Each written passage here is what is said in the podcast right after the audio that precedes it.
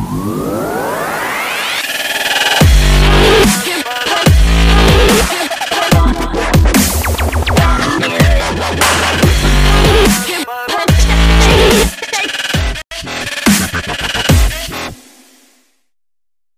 Hola a todos y bienvenidos a este episodio 3 de Con lo que cabe en la mochila, ¿vale? Ya saben que es un podcast que estamos haciendo pues para tratar un poco la temática del teletrabajo o trabajo remoto o trabajo a distancia, como lo quieran llamar. Ya tuvimos un debate interesante sobre estos tres términos en el episodio anterior, en el episodio 2, y eh, sobre nomadismo digital también, ¿vale?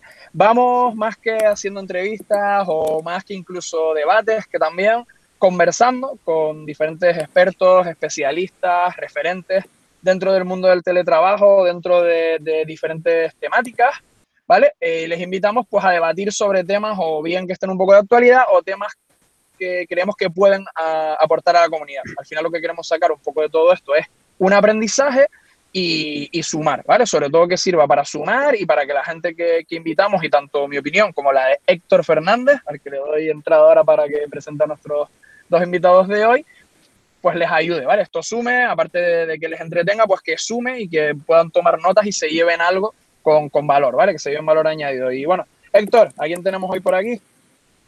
Hola, buenos días, Carlos, y muchas gracias por la, por la presentación. Pues bueno, y me toca presentar a mí los dos invitados. Eh, son dos personas que llevan mucho tiempo en este tema del teletrabajo y que seguro que nos van a, dar, eh, bueno, un, un debate intenso. El primero que quería presentar es a David Bly, es el CEO de Pasarela de Comunicación y cofundador de la Escuela de Trabajo Remoto. Y eh, nuestro segundo invitado se llama Bosco Soler y es el CEO de Sin Oficina. Y bueno, eh, me gustaría también eh, no solo que la presentación fuera solo nuestra, sino que tanto David como Bosco pues, se presentasen un poquito y hablaran un poquito también de su, de su experiencia. Puede empezar el que quiera, ¿eh? Venga, Pues empiezo yo, ¿no? ya, que, me habéis ¿Quieres mayor? Muy buenas, bueno, muy buenas a todos. Eh, Bosco, no empecemos. Que voy a buscar funcionalidades para cortarte el micro. bueno, yo eh, tengo 41 años, en efecto soy mayor. Eh, voy a cumplir 42 en diciembre, además. Y, y, bueno, la realidad es que yo toda la vida he querido ser periodista deportivo y lo soy, de hecho es más, eh, ya con el inicio del mes de julio han comenzado el Mundial de Motos y la Fórmula 1 y los estoy narrando para Radio Marca como llevo haciendo en los últimos años, pero eh, el mundo de la comunicación muy cambiante me ha llevado sobre todo a la opción de poder trabajar y ayudar a, empresas, desde startups hasta empresas del mundo de la gastronomía, del, mundo del motor, a poder aparecer en los medios de comunicación. Y eso también me ha generado como una segunda vida, porque yo en 2007 empecé a trabajar en casa. Eh, fue además la época de la gran primera crisis de no hace ni, ni 15 años y muchísimos periodistas se quedaron en el paro. Entonces, como yo ya trabajaba un poco como freelance, eh, muchos de mis amigos que se quedaron eh, sin trabajo acudían un poco simplemente para saber cómo podían hacerlo, porque, porque nadie les había enseñado ni había cursos al respecto. Y ahí escribí un libro que se llama ¿Por qué no nos dejan trabajar desde casa? Y empecé a dar charlas y consultorías y el año pasado me lié y me llevaron a Medellín y luego me lié más en diciembre y me llevaron a un evento de una cosa que se llamaba Sin Oficina y, y pues aquí estamos con la gente diciéndome si he inoculado yo el virus para implantar el teletrabajo y, intentado desmentir todos estos rumores mediante notas de prensa oficiales. ¿Lo has hecho, David? ¿Lo has hecho? Eh, no, sé de qué me hablas. ¿Has viajado a China eh, a finales de 2019? No, pero te digo una cosa. Eh, yo en un mes y medio tenía que estar en Japón porque iba a formar parte del equipo de prensa del Comité Paralímpico para los Juegos Paralímpicos. Es decir, que tema Asia lo tenía ahí que eh, no, he viajado a China, pero había previsión. Es lo máximo que puedo decir. Pues bueno, uno que sí ha estado por Japón, no sé si por China también. Sí, por China también, ahora que me contaste la anécdota de las patas de gallina estas de Bosco, así que dale Bosco. Sí, sí, la verdad es que sí, es que he estado en, China y en, Japón dos veces. Y, ahora mismo debería estar en Asia también, en Asia, eh, pero en Asia Central, en Kirguistán, Kazajistán y todos los y todos esos están. Pero bueno, pues dada la circunstancia, el viaje se ha tenido que, atrasar al año que viene. A ver, a ver qué tal. Em, bueno, gracias por la invitación. Carlos Héctor, eh, gracias por traerme aquí. Yo soy arquitecto, o como digo, soy ex arquitecto, porque dejé el mundo de la construcción nada más acabar la carrera eh, por la libertad de trabajar en remoto, eso que suena tan, tan idílico, eh, pero que costó tanto tomar, tomar esa decisión. me pasé al diseño web y trabajando de freelance eh, de freelancer, eh, bueno, pues me sentía, sentía solo, me sentía poco acompañado y creé, el, creé sinoficina.com, el primer coworking online en, habla hispana. Un año y medio después, ah, somos más de 400 miembros, somos cuatro personas en el equipo y creciendo mes a mes, sobre todo, pues bueno, eh, sobre todo a medida que la gente se va dando cuenta de eh, de, las ventajas de trabajar por proyectos, de las ventajas de trabajar en remoto, que de eso vosotros sabéis mucho. Cierto, cierto, sí, sí. Bueno, creo que los cuatro que estamos aquí hemos vivido lo del teletrabajo desde hace, del trabajo remoto también, desde hace bastante tiempo. Exacto, Bueno, pues podemos empezar ya con el, con el pequeño mini debate que tenemos preparado. Si quieres, Carlos, puedes darle tú la entrada. Vale, venga, eh, lanzamos la primera bomba, así le damos un poco de, dinamismo a esto, que venimos a hablar un poquito de esto, de pues eh, todo lo que se está comentando ahora y se lleva años, un par de años por lo menos, debatiendo de la España vaciada y el entorno rural. Y vamos a hablar hoy un poco pues de qué oportunidades, retos tiene esto vinculado con, con el teletrabajo, con el trabajo remoto. Y me gustaría, sí, sí, de inicio, eh, tanto Bosco como David pueden dar pues dos pinceladitas rápidas acerca de, así de manera general, qué retos y qué oportunidades detectan que tiene la España vaciada con respecto al trabajo remoto. Hay que empiece Bosco, que tiene hasta una charla de esto.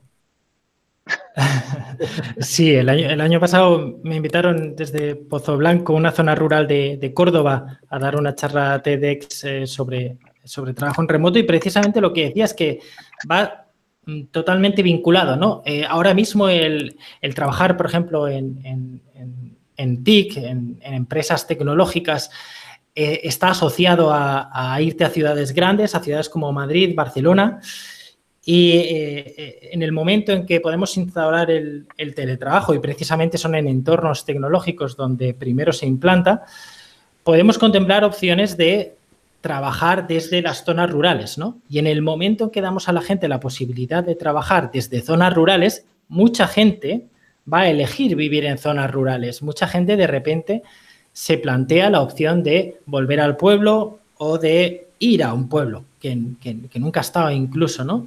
Y, y, adoptar ese estilo de vida pues mucho más tranquilo, mucho más económico, mucho más sostenible, mucho más saludable, ¿no? Yo creo que está bueno, vinculadísimo y, muy relacionado la posibilidad de, desvaciar España o de frenar ese éxodo a las grandes ciudades con la implantación del trabajo en remoto. ¿Qué opinas tú, David? A ver, yo eh, creo que hay una parte, yo, soy de pueblo, ¿eh? o sea, yo nací en Almusafes, que es el pueblo donde está instalada la factoría Ford en España, que es un pueblo al sur de Valencia a 20 kilómetros que tiene 6.000 habitantes, es decir, que que no es un pueblo demasiado grande, si bien es verdad que está muy cerca de la capital, que no es rural, que, es un pueblo que tampoco está en el interior, no está en la costa, pero eh, yo lo calificaría de bastante urbanita. ¿no? Entonces, eh, creo que hay bastantes diferencias en España con respecto a lo que son las poblaciones rurales o lo que se llama la España vaciada. Mm, hay pueblos pequeños que ya tienen todas las comodidades desde hace mucho tiempo. Entonces, sí que creo que hay una parte muy importante que tiene que ver con que eh, esto nos ha llevado eh, bueno, a mí no, porque yo, yo estoy viviendo donde quiero y estoy cerca de mi familia, pero hay mucha gente, y yo siempre pongo el ejemplo de Madrid, hay mucha gente que vive en Madrid porque eh, las oportunidades laborales cree que están ahí, pero ya no hablo de, perder el trabajo.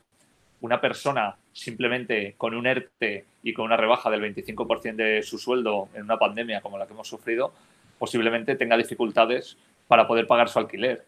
Y, estamos hablando que está en un sitio, vamos a llamarlo ligeramente hostil, porque no es el suyo, eh, bastante caro, donde tiene amigos, pero son los amigos que ha hecho ahí, no son los amigos de toda la vida, donde a lo mejor está sufriendo porque su familia tiene algún problema de salud y no está pudiendo eh, hacer algo tan básico como llevarle la compra a sus padres para que no se infecten. Entonces sí que me da la sensación de que va a haber mucha gente que va a volver a las zonas de origen.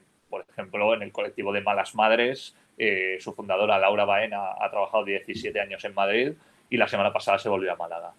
Pero no sé hasta qué punto estamos en una sociedad donde hemos alcanzado una comodidad tan grande que mm, tú te vayas a ir a un pueblecito rural, por mucho que te pongan fibra, donde no hay cajero y, para sacar dinero tienes que irte al pueblo de al lado o donde solo puede venir el médico dos veces a la semana. Creo que ahí hay una serie de inconvenientes y hay que ver hacia qué núcleos sí que se van a ir y, qué circunstancias de comodidad tienen para ver luego si la gente elige esa forma de teletrabajo en esas circunstancias. Mm. Me ha gustado la diferencia entre entre los pueblos más o las zonas más rurales y luego otras zonas, pues quizás de menos población, pero más urbanitas, ¿no? Eh, y, es, verdad que, o sea, teniendo ya en cuenta, o sea, no solo lo son los pueblos y la España vaciada, eh, las zonas rurales las que están perdiendo habitantes, eh, estamos hablando de ciudades medianas, ¿no? O sea, te pongo el caso de, Alcoy, la, ciudad de, mi padre y de la familia de mi padre, que mm. ha, ha estado perdiendo habitantes en, las últimas dos décadas, ¿no? Eh, y es una ciudad de 60.000. Bueno, ahora no sé si tendrá entre 50.000 y 60.000 habitantes, ¿no? Es una ciudad, bueno, pues mediana. Esas, esas ciudades también se ven afectadas por ese éxodo hacia, hacia las ciudades más, eh, hacia las ciudades principales, ¿no? Sí, al final eh, creo que una de las cosas interesantes y que creo que, pondremos, que podremos responder hoy con, con, las preguntas que tenemos planteadas es ver eso, ¿no? Cómo van a responder estos entornos, como bien dicen también, o de ciudades más, más pequeñas, más urbanitas, más chiquititas, o este entorno más rural de pueblo, para volver a hacer ese efecto llamada desde las grandes, grandes urbes, ¿no? Se hace, o dígase, eh, Madrid, Barcelona, Valencia, Sevilla, así, ¿no? Las más grandes urbes así de, de, España, las capitales, para que la gente vuelva un poco pues, a estos entornos más, más rurales. Entonces, yo creo que eh, pasamos ya directamente, ¿no, Héctor, a la batería de, de preguntas? Sí, bueno, te quería hacer una, un, o quería hacerles un apunte. Yo, por ejemplo, en mi caso, yo vivo en, ¿vale?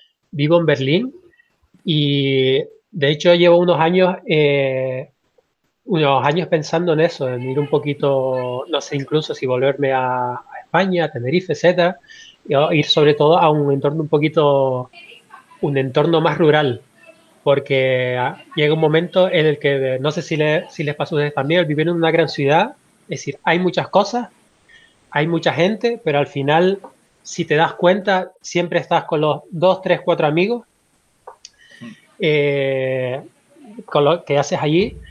Eh, pero mi, por ejemplo, mi freno eh, al irme a un pueblo, por ejemplo, sería que no tendría esa, esa pequeña comunidad. Es decir, tendría que construir de cero esa comunidad o a lo mejor hacer un proyecto con más gente y llevármelos, por así decirlo, todos a un pueblo porque sinceramente a mí me faltaría mucho ese factor humano de encontrar gente con la que hablar de, por ejemplo, estos temas que estamos hablando hoy o de otros temas, ¿no? De emprendeduría o de marketing online, lo que sea. Eh, no sé qué piensan ustedes de eso.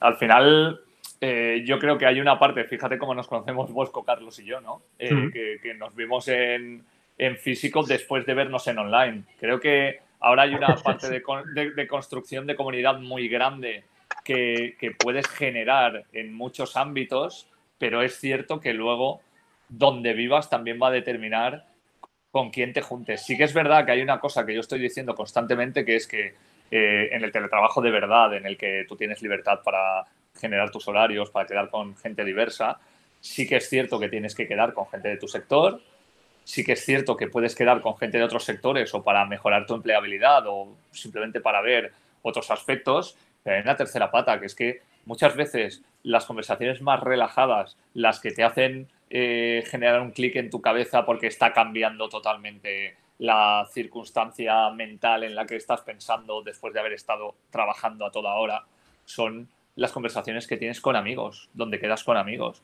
Entonces, te tienes que ir a un sitio o donde te has creado una comunidad online, que hayas hecho lo que llaman en mi pueblo convoy, que es eh, estás haciendo que todo el mundo tenga ganas de juntarse en un sitio físico, como mm. pasó en Madrid con Sin Oficina, o si no te tienes que ir donde están tus raíces, porque no siempre tienes que estar quedando y haciendo reuniones o networkings en tema de trabajo. Es más, es que muchas veces hasta amigos tuyos te van a dar claves de cosas que tú no mm. tenías ni siquiera en mente. Claro. Sí, de hecho, eh, claro, vamos a diferenciar las, ese aspecto social de por trabajo y el aspecto social de, amigos, ¿no? De, toda la vida, ¿no? Que los puedes tener en, un pueblo, una población más, más pequeña, pero es verdad, como dice David, que las relaciones laborales pueden estar limitadas a, eh, o o a, encontrarte personalmente cara a cara, pues una vez cada, cada mes. Y, con eso vale, ¿no? Y, eh, y, para eso no es necesario estar en, viviendo en Madrid, ¿no? Yo ahora voy a Madrid, bueno, antes de, antes de todo esto, pues yo iba a Madrid igual una vez al mes. Y con eso me bastaba pues para reforzar eh, las relaciones laborales o más profesionales, ¿no? Eh, pero eran relaciones que yo seguía manteniendo online. Igual que, y, esto es totalmente posible ahora, ¿no? Igual que cuando, por ejemplo, conocí a David, pues nos conocimos por, a raíz de un tweet y luego hicimos una videollamada y no nos vimos en persona hasta que vino al, evento que había organizado, ¿no? O sea, que surgen, la, parte profesional yo creo que es la más fácil de, llevar online y luego la parte social, pues obviamente yo creo que, bueno, podemos, podemos seguir, eh, o podemos seguir haciendo amigos, ¿no? O, teniendo nuestros amigos en, digamos que en cualquier parte, ¿no? Claro. Y, que en ese, y que en ese caso, por dar solo un apunte también de, experiencia, o sea, por lo menos las temporadas que he estado yo en, como dice Bosco y David y, Héctor, ¿no? Que he estado así en ciudades como Madrid, eh, Barcelona, Budapest o Lisboa y tal, sobre todo Lisboa que estuve más tiempo, al final incluso terminas sobresaturado de eventos de, emprendimiento. Al final llega un momento que, que a mí por lo menos me pasó, que tenías un evento de emprendimiento prácticamente todos los días y lo que querías era, coño, a ver cuándo hay uno de de cañas o de conocer a gente o una cena para hablar de cosas que no fueran de, trabajo o comunidades de gente que hiciera, yo que sé, pues escalada, surf, otro rollo para no ir y hablar otra vez de, ¿no? de marketing digital, de estrategia, de nomadismo, de todo esto, ¿no? Al final también incluso cuando estás ahí huyes un poco, intentas huir hasta un poco de eso. No, no, sí, claro. Sí, sí total, totalmente. Yo no, yo no voy a eventos de networking, no le veo sentido, porque es como ir a ciegas a una cita multitudinaria a ciegas. Yo prefiero, si ves a alguien, yo siempre lo digo, ¿no? Si, ves a alguien interesante en Twitter, en, la, en LinkedIn, en la red social que, elijas o, simplemente visitando una web, ves a alguien interesante, le propones un café virtual y hablas y, y hablas, eh, haces una videollamada y, y, le conoces. Es mucho más eficiente que irte a un evento de networking a ver, si conoces a alguien. No, sé si os ha pasado, tío, ir a un evento de networking y estar ahí media hora con, el mismo grupo de personas que luego no te aporta nada, que, y dices, tío, pues para eso mejor selecciono yo a quien quiero conocer y, le conozco. Sí, para eso me, ha pasado, me ha pasado de ir, dos, fui dos eventos, no fui más, porque en ambos eventos siempre tenía la sensación de que la gente no quería escuchar, sino quería dar su pitch, su historia. Total. Y entonces digo, pues chicos, puedes ir a un psicólogo también si necesitas hablar. y a partir de ahí no, no fui más, tampoco ha sido... Pero bueno, que, que si es verdad, tienes razón, si es bastante más eficiente hacerlo de, de esa forma. Em, una pregunta que, tenía también para ustedes es que, ¿qué necesita el entorno rural para generar este efecto llamada real, ¿no? Para quitar estas barreras, quizá también por la edad que tenemos nosotros, eh, no sé si les ha pasado a ustedes que siempre eh, se, nos, se nos metió un poco la idea de hay que ir a la universidad, el campo es como, a ver, no se, no se decía que era de pobres, ¿no? Pero el, el objetivo final era ir a la universidad, eh, trabajar en una empresa grande, en una gran ciudad y toda, bueno, toda esa parafernalia que ahora vemos que no funciona mucho. Entonces, claro, eso está muy dentro de nosotros, ¿no?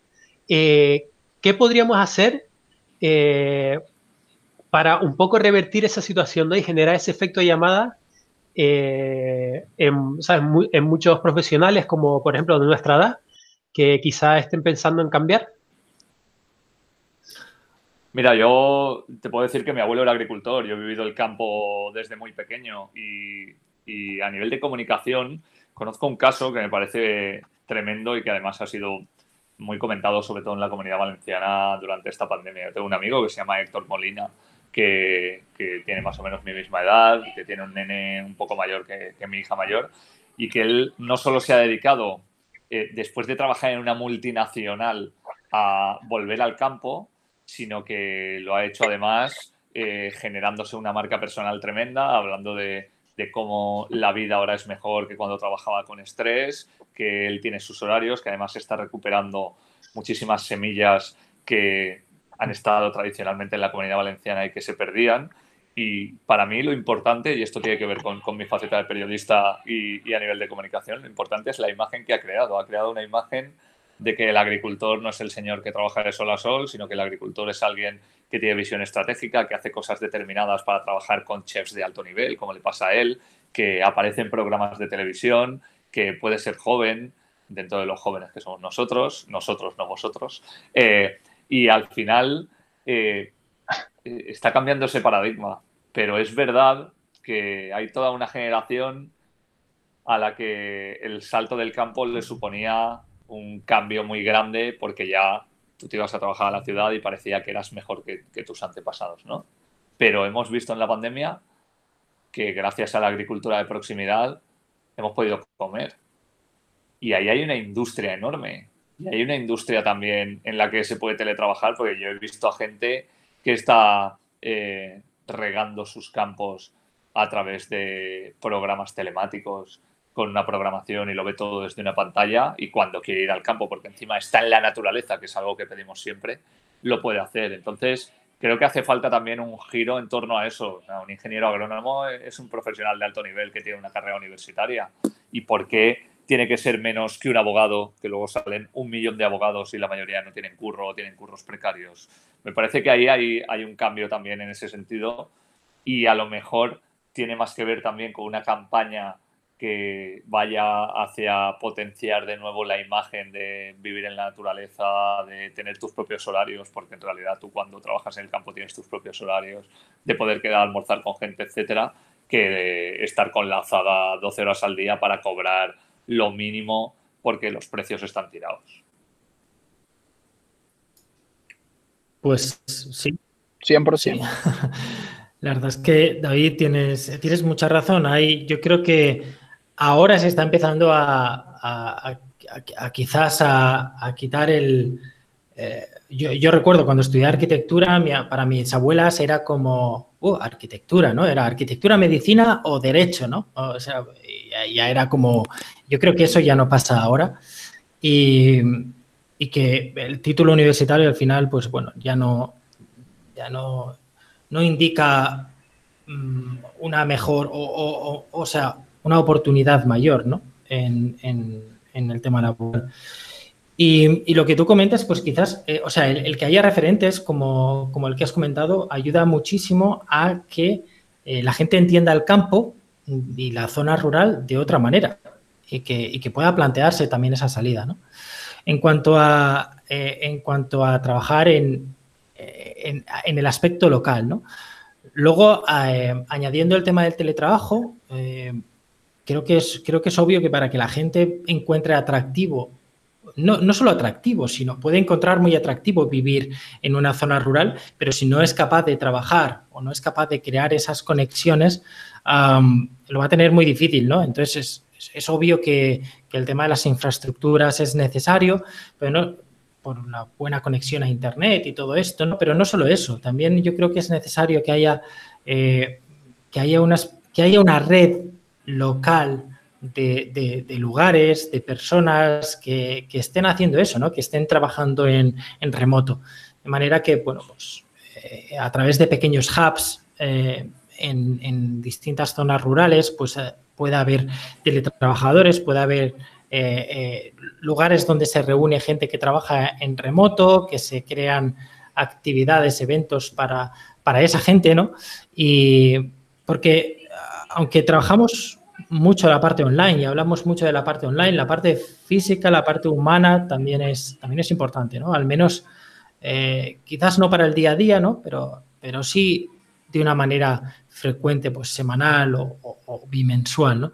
Y creo que ahí los, los hubs o, lugares de, trabajo en remoto eh, tienen un papel importante para, revitalizar las zonas rurales.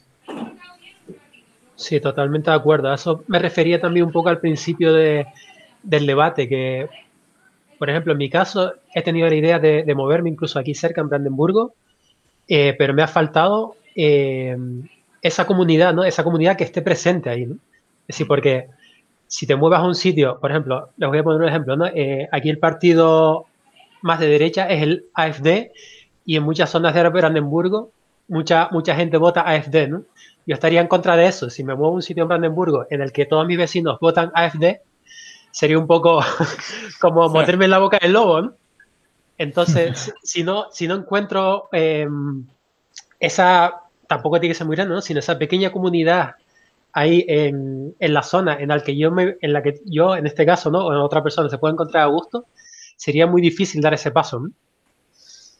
Hay un componente de efecto llamada en las comunidades brutal. O sea, si nos fijamos en, los, eh, eh, en las comunidades, por ejemplo, eh, de, extranjeros en otros países, ¿no? Todas se reúnen en un mismo. O sea, está, está Chinatown, está el barrio italiano, ¿no? Está el barrio polaco, está el barrio. O sea, aquí tenemos comunidades de finlandeses, de comunidades de o de, alemanes, ¿no? Es como que hay un efecto llamada brutal. Para los nómadas digitales em, también está empezando a verlas, ¿no? Existe que si Bali, que si Chiang Mai, que si dentro de Europa, Lisboa, ¿no?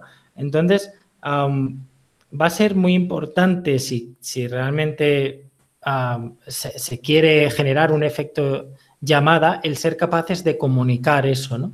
De comunicar al, exterior que existen unas, unas, infraestructuras, que existe una comunidad, que existe una red, de manera que, genere un efecto llamada, pero hay, a la vez tener cuidado con que ese efecto llamada no destruya ¿no? y se integre bien con, la zona rural y no, y no la destruya o, no se, se genere eh, gentrificación y, otros problemas que, va, que puede ir asociados a un efecto llamada Ah, desbordado. Totalmente de acuerdo. Sí, 100% alineado. Dale, dale, dale, dale, No, no, Carlos, que, al final el problema es que eh, eh, generar estas comunidades en los sitios donde estamos hablando vuelve a localizar en zonas muy concretas los hubs, que es un poco lo que ha pasado en Madrid con el empleo antiguo. Entonces, eh, como si tú quieres volver a Tenerife eh, vas a tener tu comunidad, tú la vas a tener porque naciste allí y tienes a tu gente, pero y para alguien a quien Nomad City le esté ofreciendo la posibilidad de venir desde Noruega, eh, si no hay más gente que viene desde Noruega, ¿cómo se va a sentir? Y si hay más gente, no le va a dar la sensación de que está en una burbuja eh, como puede estar en Madrid, en Lisboa, en Tel Aviv o en Berlín o en Irlanda, donde todo el mundo eh, habla de lo mismo. Entonces, yo en realidad creo que no hay una definición todavía de, qué quiere el, nómada digital o las personas que quieran volver a, esa ruralidad que estábamos hablando, ¿no? Porque habrá gente que volverá porque son sus raíces, pero habrá gente que en realidad no estará volviendo, estará huyendo, se estará yendo. Exacto. De, claro, de un sitio para, para irse a otro. Entonces ahí ya sabes que de inicio no vas a tener comunidad. ¿Cómo la construyes? Eh, como decía, creo que Bosco ahora, mm, si, la construyes muy a lo bestia, igual acabas teniendo las mismas circunstancias de las que huiste. Entonces, eh, como no hay un plan, como no hay plan para nada eh, a nivel de emprendimiento y de teletrabajo en este país, como no hay un plan para esto que tenga sentido, porque por ejemplo yo estuve trabajando en un posible plan para Asturias que sí que tenía sentido para repatriar a talento asturiano hacia Asturias porque eh, gran parte del talento asturiano está en Madrid. Bueno, pues entonces eso sí que, sí que lo veo normal, sí que veo que encaja. Igual que tú tienes la posibilidad, Héctor, de volverte a Tenerife o que Bosco en un momento determinado y ahora sobre todo con el distrito digital podría optar por volverse a Alicante. Pues todo eso eh, puede tener sentido, pero mm, generar espacios rurales, digamos, casi como burbuja desde cero, para que vaya gente allí. ¿Qué gente va a ir allí? Eh, ¿Van a tener networking entre ellos? Mm, ¿Van a crear una comunidad que va a estar bien? ¿O en realidad van a friccionar? Eh, ¿Van a estar contentos con los servicios o no? Creo que el problema es la indefinición y entonces podemos hablar mucho de esto porque en realidad es muy bonito y hay una posibilidad que se abre tremenda en estos momentos, pero como siempre, no hay una estrategia para definir, vale, estos cinco escenarios son los que queremos y por qué. Y vamos allá. Está genial que lo hayas comentado, David. Perdona, Héctor. Eh, porque creo que las dos preguntas que vienen a continuación en parte responden eso y, solo por añadido que, que, las dos líneas son totalmente válidas, o sea, tanto lo que ha comentado Bosco de que sí que es verdad que hay como comunidades que se generan, ¿no? De hecho, por ejemplo, uno de los efectos llamadas, no tanto a la España vaciada o al entorno rural, pero sí a ciudades que a lo mejor no estaban tan destacadas como casos mm, cercanos que conozco yo de, de Las Palmas de Gran Canaria, por ejemplo, se han producido por nómadas que iban hasta Las Palmas y le recomendaban a otros nómadas, o cuando nómadas o trabajadores remotos preguntaban en grupos de Facebook, de Meetup, de lo que sea, a dónde ir, le decían, oye, vente a Las Palmas, que esto está de puta madre, eh, ¿sabes? Playa, eh, buen clima, conectividad, espacios de coworking y tal, y hacían un poco como, como ese efecto llamada, ¿no? Y después está la otra parte, que igual también puede, podemos ampliar con, digo, con estas dos preguntas que tenemos ahora por ahí, de gente que se quiere volver al entorno rural más para conectar con la naturaleza, pues criar mejor a sus hijos, vivir más en familia, volver a su entorno más tranquilo y también, oye, ahorrarse una pasta que te gastas por vivir en, Madrid o en Barcelona, ¿no? Fíjate, creo que igual que en el turismo se habla de, turismo sostenible, eh, en contraposición a, por ejemplo, el turismo de crucero que llega a una ciudad y de repente de repente salen miles de personas de un sitio y van como una marea, ¿no? arrasando un poco la, ciudad y realmente crea un cambio, realmente crea un impacto negativo en, esa ciudad, ¿no? Eh, yo creo que también se podríamos empezar a hablar, ahí dejo el, el concepto de nomadismo digital sostenible, y de, cómo no hacer que se creen burbujas dentro de comunidades establecidas, ¿no? comunidades rurales establecidas, que se creen burbujas. Eh, no sé si habéis visto el documental de Osho, de un gurú indio que creó una comunidad en, en una zona interior de Estados Unidos y creó un pueblo, creó un pueblo dentro de otro pueblo. Y hubo una fricción brutal con la gente que, que había ahí. ¿no? Estaba la gente de la comunidad de Osho y luego la gente nativa de, ese pueblo americano, ¿no? Que además, pues bueno, pues muy, muy conservador, muy tal. Eh, para, que no, para que no ocurra esto, eh, habrá que trabajar bien o habrá que pensar ¿no? en cómo se van a generar esas comunidades, en qué pasará con esa llamada que no afecte a, la, a, la, vida, que le afecte positivamente a la vida del pueblo, porque por una parte puede ser muy atractivo pensar, ah, mira, va a venir gente con pasta, teletrabajadores con pasta a, mi pueblo y van, a, y van a dar riqueza. Pero bueno, como en, como en el turismo, pues tiene sus partes negativas, ¿no? ¿Cómo va? Entonces, habrá que empezar a pensar en, para que no pase, pues, como en ciudades del sudeste asiático en las que he viajado, eh, sobre todo en países a lo mejor quizás más pobres, como Laos o como Camboya, había una, un vuelco hacia el turismo hacia el nómada digital o hacia el, no el nómada digital, sino hacia el, el, joven americano o inglés que estaba haciendo el gap y, quería divertirse y entonces como que todo el turismo era para esa persona y destrozaba la cultura local, pues eh, ¿cómo vamos a evitar ¿no? que esto pase con el nomadismo digital? Dejo ahí el, dejo ahí el tema. Yo creo que, que, David ha estado tomando nota ¿eh? de todo lo que has dicho. Estoy escribiendo sobre lo que me estáis diciendo. Porque pues, si no, luego se me escapa y, no lo puedo tener para otras tertulias. Preparando la ponencia, la próxima ponencia. Quería, quería cortar un momento, pero es que no quería cortar a Bosco, pero es que estaba imaginándome a Bosco hablando, escuchando el ruido de las teclas de David por debajo y diciendo... Y, y, además estaba asintiendo a lo que decía Bosco, porque estaba de acuerdo. Pues chicos, no sé si, Héctor, eh, introducimos la 2 y la 3 porque estamos ahí, ahí con el tiempito del, debate, eh, si quieres, y vamos respondiendo a esas dos más o menos al unísono. Sí, la segunda pregunta sería, bueno, eh, David ha hablado un poquito de la estrategia, ¿no? Y eh, la pregunta sería si en 3, 5 años verían ese éxodo a sal... A ver. Un poco complicado. Decir, ¿qué, pasaría con las ciudades? Eh, ¿qué, cambios debe haber con las ciudades para que propicie esa, vuelta al campo rural? Entonces, yo creo que como David estuvo hablando antes, es un poco... No, sé si, no, sé qué, si pueden dar un poquito de, porque yo creo que es una pregunta bastante complicada, ¿no? Un poco más estratégico. Creo que las ciudades naturalmente cambiarán, pero será, o sea, creo que eh, si, nos preocupamos por adaptar esas zonas rurales, ¿no? Por proporcionar esas, esas infraestructuras, esas comunidades, también teniendo en cuenta ese, ese, eh, esa vuelta o ese nomadismo digital sostenible, creo que lo que pasará en las ciudades será algo natural. O sea, no, creo que tengan que prepararse para para perder gente, no eh, creo que, o sea, el, estado natural de una ciudad es, es crecer, ¿no?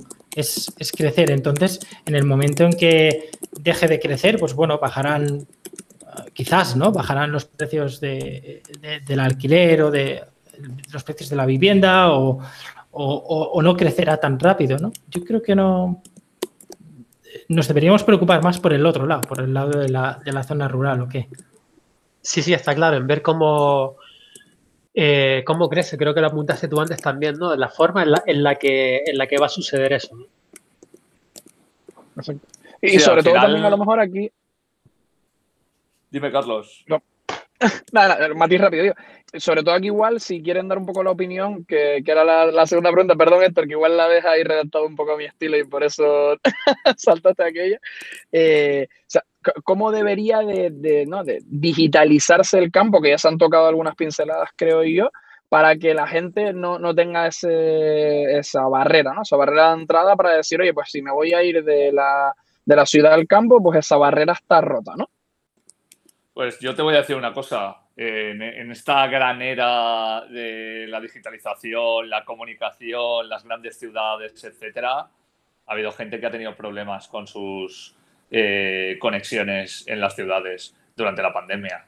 O sea, que si esto está pasando donde no debería haber ningún problema, es verdad que Internet no se ha caído, pero que la realidad es que todavía, eh, primero, creo que falta un tema de educación digital muy grande. Luego creo que falta un tema de digitalización más grande de lo que pensamos.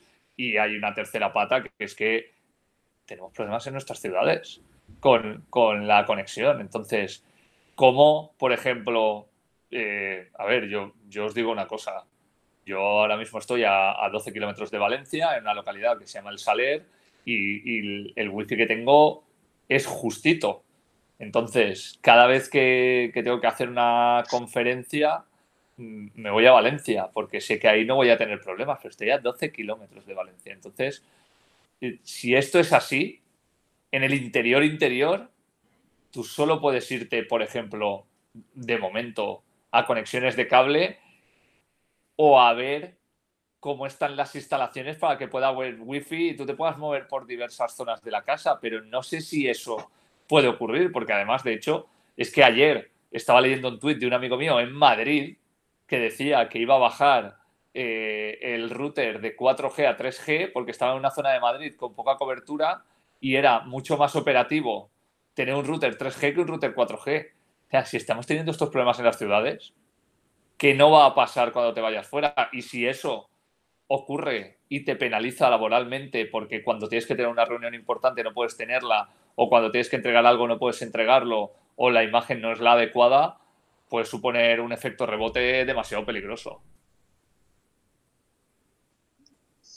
Sí. Eh, en cualquier caso, David, y tampoco, o sea, es, verdad que estamos viviendo una situación excepcional, pero que ha sido causada, o sea, que, hemos pasado de 0 a 100 en una semana, ¿no?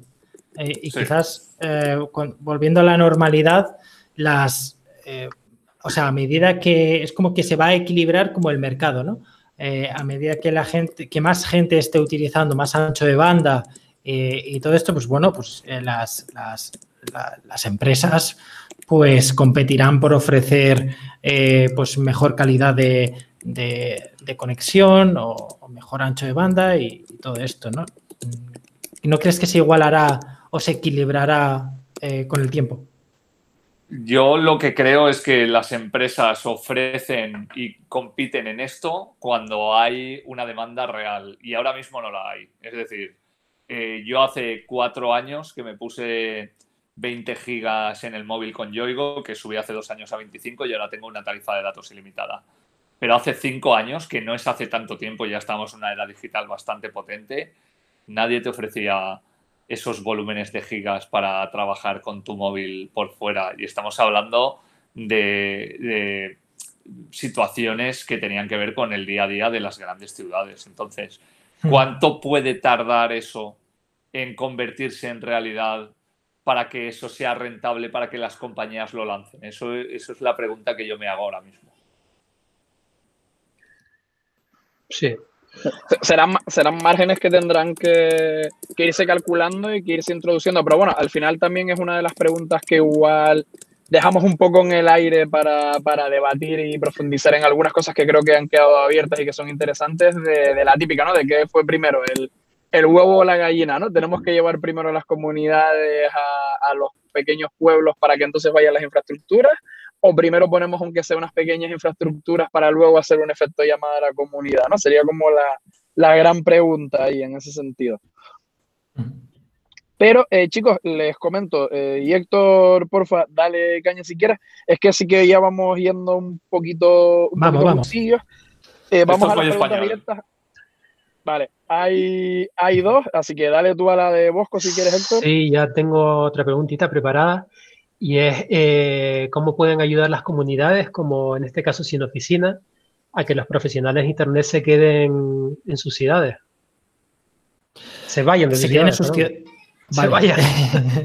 se vayan o, se vuelvan al pueblo o se vuelvan a... O se vuelvan al pueblo, claro. Fíjate, te voy a poner un, eh, eh, mi ejemplo eh, o sea, yo pasé de vivir en Madrid, ahora que estoy, que estoy viviendo en Murcia, además de que viajo, no ahora por la situación, pero viajo mucho, ¿no? Em, a mí eso me permite estar en contacto con, profesionalmente con, gente, tener a gente en quien, en quien apoyarme, ¿no? Sustituye totalmente los, los eventos que, que podrían eh, suceder en, una ciudad como Madrid, ¿no? Y esas conexiones. Lo sustituye completamente. Y, te voy a poner el, ejemplo de un, de, un, chico que está en, Sin Oficina, estaba viviendo también en Madrid, estaba yendo a un coworking. Y, hablando con él, él es de Huelva, me dijo, mira, eh, me, vuelvo a, me vuelvo a Huelva el mes que viene. Y yo, anda, ¿y eso tal? Porque él es, es, freelancer, ¿no? Y me dice, pues mira, me vuelvo porque ahí es donde tengo mi familia, ahí es donde tengo mis amigos, vivir en Madrid no me está aportando nada.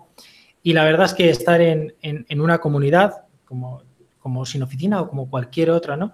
Eh, me, ha ayudado mucho a, no sentirme que voy a dar un salto a, la nada, ¿no? Por así decirlo, o que, voy a dar, que no voy a encontrar un apoyo profesional ahí.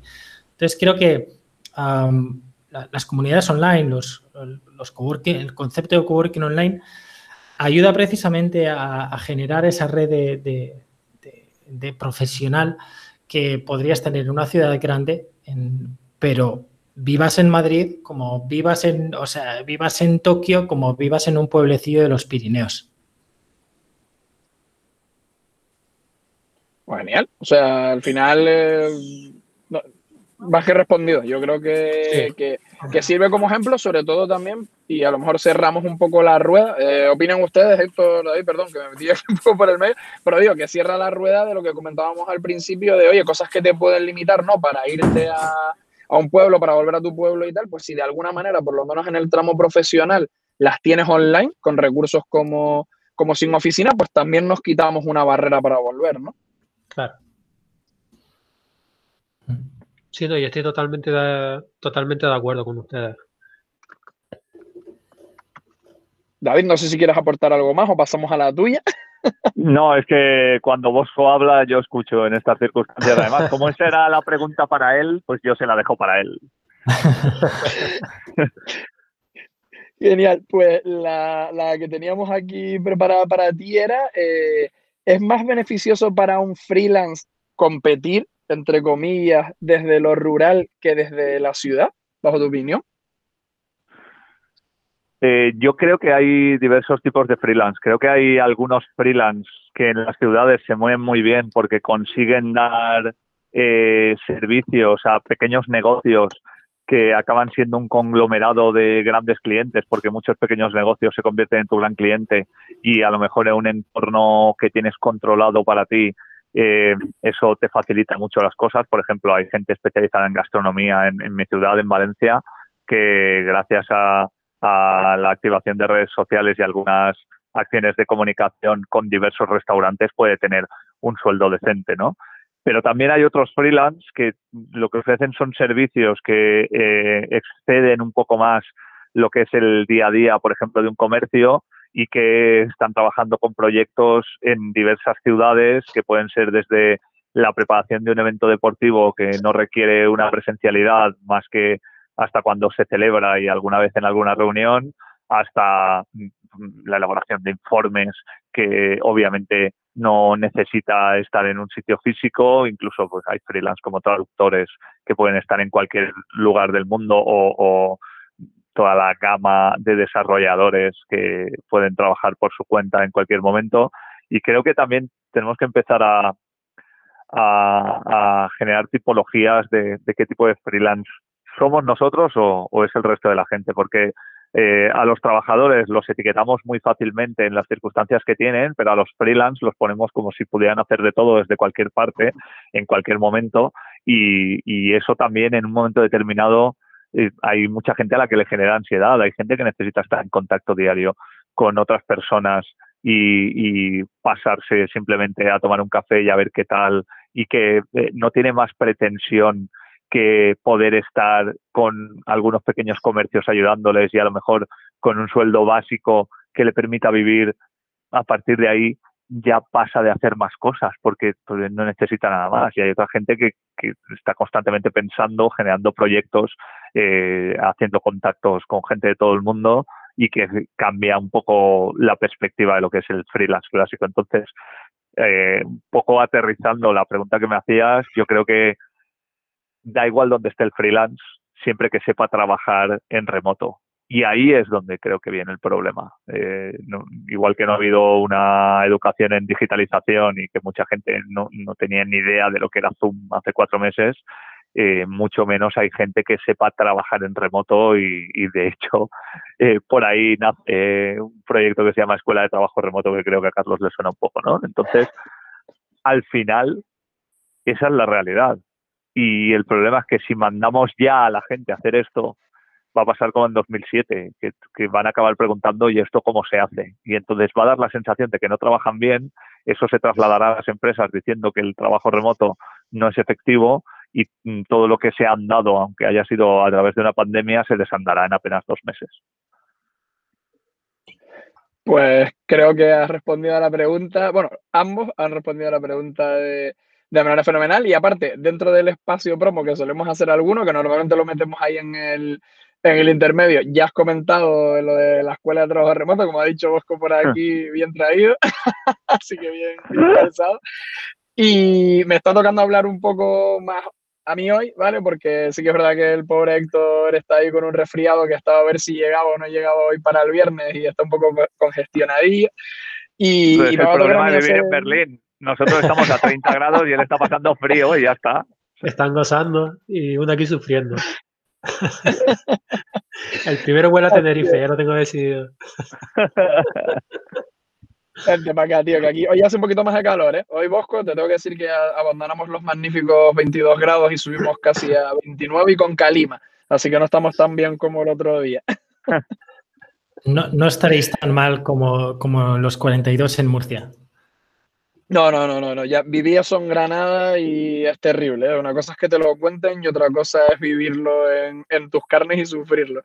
Pues chicos, eh, nada, yo simplemente me toca dar un poco, me toca un poco, no, me toca dar el cierre.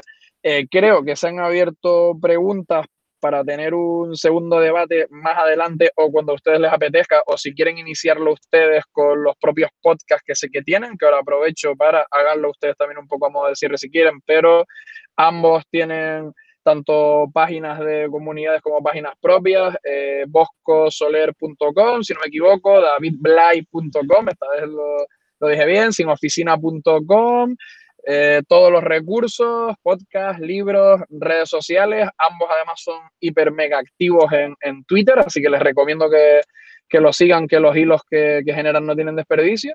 Muchas gracias por haber estado en nuestro tercer episodio y por pasar a formar parte de esta pequeña familia de Con lo que cabe en mi mochila. Y, y gracias por haber estado ahí. Pues gracias a vosotros. y además, eh, el único que ha viajado con una mochila ha sido Bosco. O sea, yo me siento aquí como el síndrome del impostor. bueno, pero metes cosas en una mochila para ir a teletrabajar, ¿no? Entonces, Hombre, tengo una mochila solo de teletrabajo. Aceptamos barco. pues chicos, un placer, en serio. Un abrazo enorme y hasta la próxima. Un abrazo. Un abrazo a todos. Un saludo, chicos. Y una, última cosa, quería también eh, añadir que siempre añadimos los, links, eh, por ejemplo, a vuestras páginas web o redes sociales dentro de, Economía TIC en, la página del podcast, para que todos los oyentes también tengan el acceso a ellos, ¿vale? Pues se agradece enormemente. Sí. Un saludo, un saludo grande. Bueno, gracias, chicos. Un abrazo, chicos. Chao. Hasta pronto. Música